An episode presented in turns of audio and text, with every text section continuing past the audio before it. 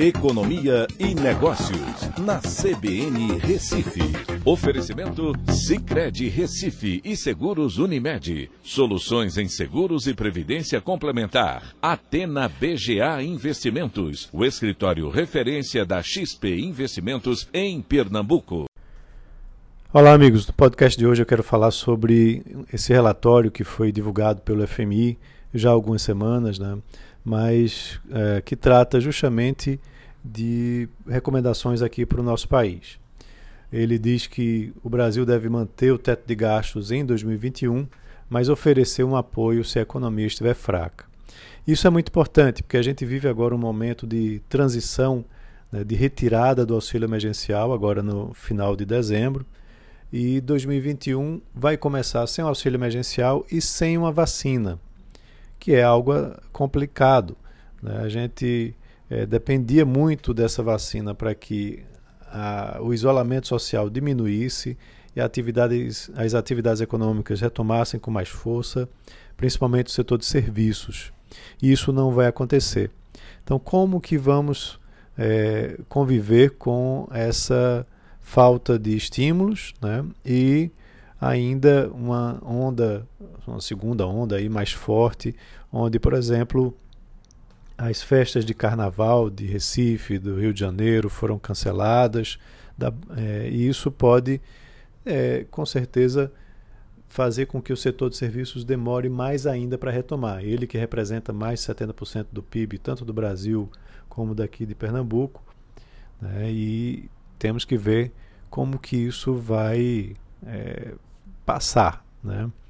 Uh, o fundo afirma que é importante uh, realocar recursos dentro do teto para fortalecer uma rede de proteção social de modo permanente né? e também enfatiza a necessidade de avançar com reformas que levem a uma consolidação fiscal no médio prazo.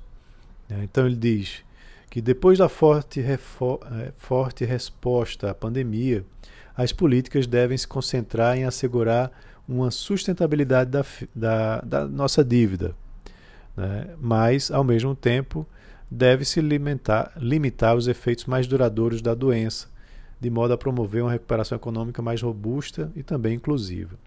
Segundo o fundo, a dívida bruta deve ficar próxima de 100% do PIB, devido a uma deterioração de 10,6 pontos percentuais do PIB é, é, do PIB do déficit primário desse ano e também deve continuar a subir nos próximos cinco anos. Esse nível elevado da dívida nos expõe né, a choques de confiança mundo afora. Tá? Então é importante, segundo o, o relatório do fundo, é, do FMI, é, aprovar reformas estruturais no Congresso que aumentem o crescimento potencial né, do nosso país. Então é preciso perseguir com urgência essas mudanças estruturais que tornem a economia mais competitiva, aberta aos negócios e ao comércio e atraente ao investimento. Além disso, a criação de empregos é necessária para acabar com a extrema pobreza de modo duradouro, né? e essas reformas são importantes para isso, segundo o próprio FMI. Também ele recomenda que se continue com juros baixos, né, né, com a Selic baixa, e que se use a política de diretriz futura, né, a Forward Guidance, desde que a inflação e as expectativas inflacionárias permaneçam abaixo da meta.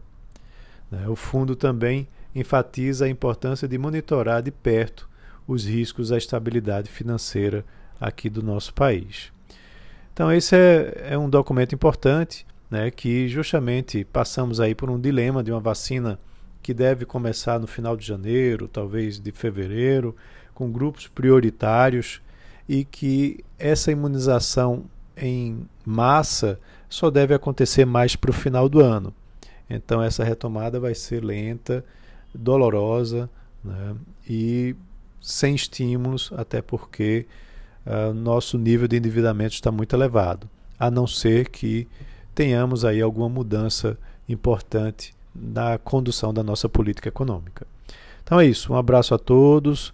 É, lembro vocês de seguirem aí minhas mídias sociais no Instagram, no Twitter, no Facebook, No, no YouTube também, basta procurar por Écio Costa ou arroba Écio Costa, que vai encontrar fácil, fácil. Um abraço a todos e até amanhã.